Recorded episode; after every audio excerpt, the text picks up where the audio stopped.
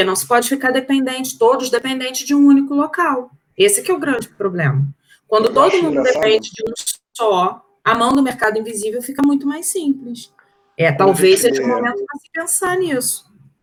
Quando a gente lê livros de economia, especialmente é, John Smith falando sobre isso, há um contrassenso das pessoas acharem que o mercado globalizado seria o ideal do capitalismo de livre mercado, do capitalismo originário, mas o que não é.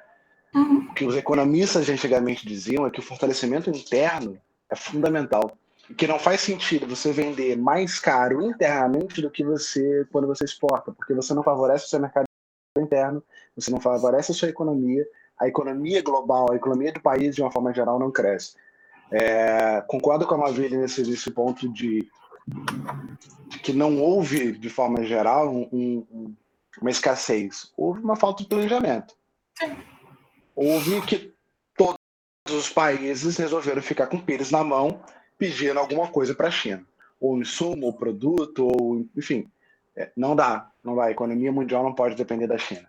Confesso que se dependesse dos Estados Unidos eu ficaria mais seguro.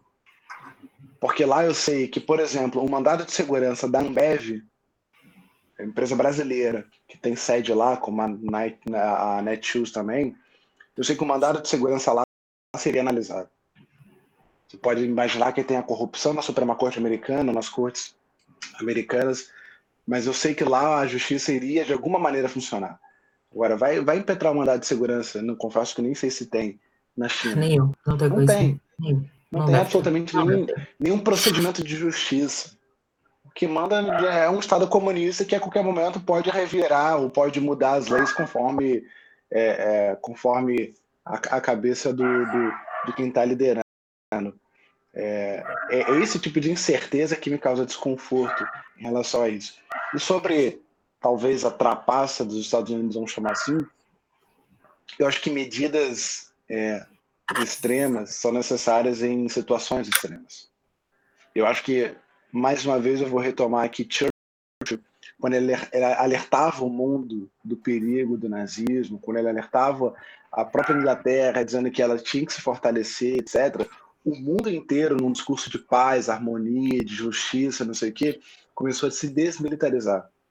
E quando o mundo se deu por conta a Alemanha tinha 10 vezes mais porta-aviões, 10 vezes mais aviões, 10 vezes mais navios do que todos os demais países juntos. E é até o momento que chega a ultrapassar os Estados Unidos. Então, assim, é, é muito bacana a gente pensar nessa solidariedade no mundo. Mas, desculpa, isso, isso não existe de forma geral. Eu acho, sem nenhum prejuízo de ser cético aqui ou pessimista, que é, esse coronavírus não vai mudar a forma do mundo, não vai mudar não. o coração das pessoas. O mundo claro continuará sendo esse pão demônio, esse pão demônio, claro esse caos social. Isso aí é certo, claro que não.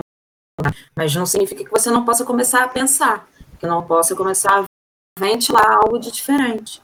Como hoje já, já se fala há muito tempo nos Estados Unidos de alguma proteção social. Talvez após essa pandemia, você ganhe maior força nesse discurso. Não sei. Então, então algo, eu tenho medo disso. Então, algo existe de que vá se mudar, entende? Vocês então, acham, então, que com todo esse movimento. Acho que serve para refletir, ao menos. É, sim, com essa reflexão, vocês acham que, então, existe uma possibilidade do mercado se tornar mais interno, diminuir a globalização? Vocês acham isso?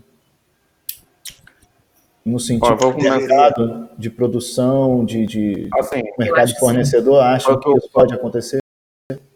Foi o que o Rafael falou, deveria, porque é o seguinte, deveria. não dá para em 2020 o mundo inteiro ficar dependente de um único país, é, terceirizar completamente o parque industrial e o know-how para um país e ficar esperando que vai poder consumir os produtos de lá a qualquer hora, porque em momentos como esse de adversidade, esse, esse país foca na internalidade dele dita preço e faz o que quer.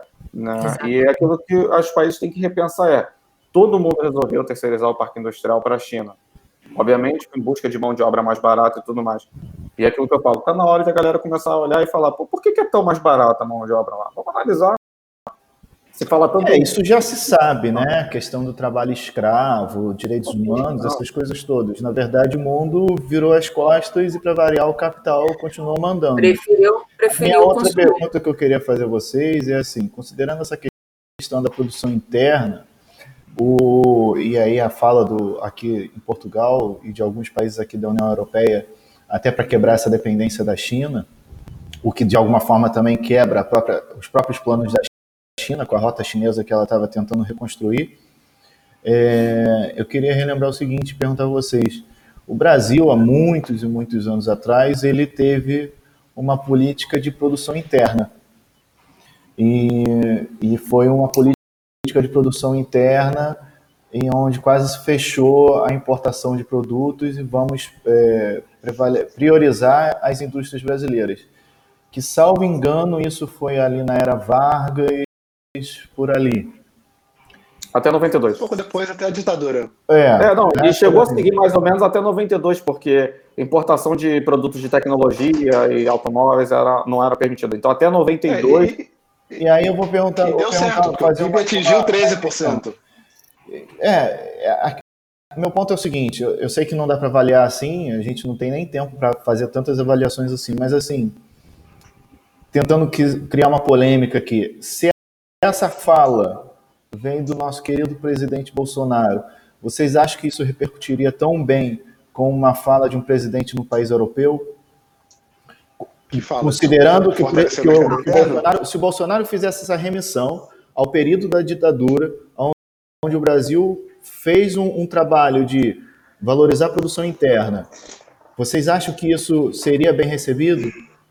Porque assim, não, não, é uma reflexão não. Porque a mesma, é, seria, teoricamente, o mesma, a mesma finalidade. Vamos priorizar a finalidade, a, é, a produção interna. Mas ele pegaria o período da ditadura. Acham que isso. Que Eu acho que o único país que consegue fazer esse tipo de discurso hoje, devido à maneira que está e a inclinação do povo, é os Estados Unidos se sobreviver à eleição de 2020 nesse sentido. Até porque o lema lá do Trump é American First. Então acho que quem consegue focar num, numa situação de produção interna hoje são países com viés é, individuais. Mas o Brasil, para mim, não tem, o Bolsonaro não teria força política nenhuma para tentar uma Para implementar, talvez não, mas acho que o ponto do Allen é: sejamos justos. Aqui não é, nenhum de nós somos é, eleitores, exceto o Allen, que efetivamente votou no Bolsonaro. Nenhum de nós somos eleitores do Bolsonaro. As pessoas me odeiam, as pessoas não falam mais comigo por causa disso. Direita ou direita. Não, não. Ah, ah, são fatos, são fatos. Eu, eu confesso que não tem verdade, né? Enfim. Pior ainda. Pô, negócio mas, enfim. É, eu confesso que eu anulei. É, né? Fiquei naquele grupo do isentão é. e tal que a galera fala. Não era fácil, não era fácil, de forma, de forma geral. Era impossível. Mas se eu falar é da mesma isso. turma que o Flávio Bolsonaro também piora? Não, né? Nossa! Real? Não, não era da minha turma, mas era. Ali na... Dividia, dividia corredor com ele. Ah, o cara nem passou na. Passou na OAB ele? Não, não, não sei. Não sei. Não sei. A gente também não paga também não. Né, e compra, mas mas enfim. É, vamos lá. Não, mas sejamos transparentes e justos. E tem, tem uns amigos meus que até estão se surpreendendo né, com, a, com esse meu pensamento. De, em alguma maneira, dizer assim, cara, a imprensa é, desvaloriza muito ou exagera muito no discurso contra o Bolsonaro. Se ele fizesse essa simples ponderação, olha, fortalecimento do mercado interno, é indispensável em momentos como esse de crise. Vejamos o que aconteceu no passado. Ele não precisaria falar ditadura militar, porque todo mundo iria saber que era ditadura militar. Toda a imprensa, todos os especialistas que surgiriam, especialistas em alguma outra coisa, iria cair em cima dele. E assim, é triste porque cada vez mais a gente vê essa polarização. Mas é construção conta. Dele, é a construção do discurso dele durante toda a campanha é muito falha. E, aliás, é muito falha, não, é muito focado nesse sentido. Ele se expressa como que...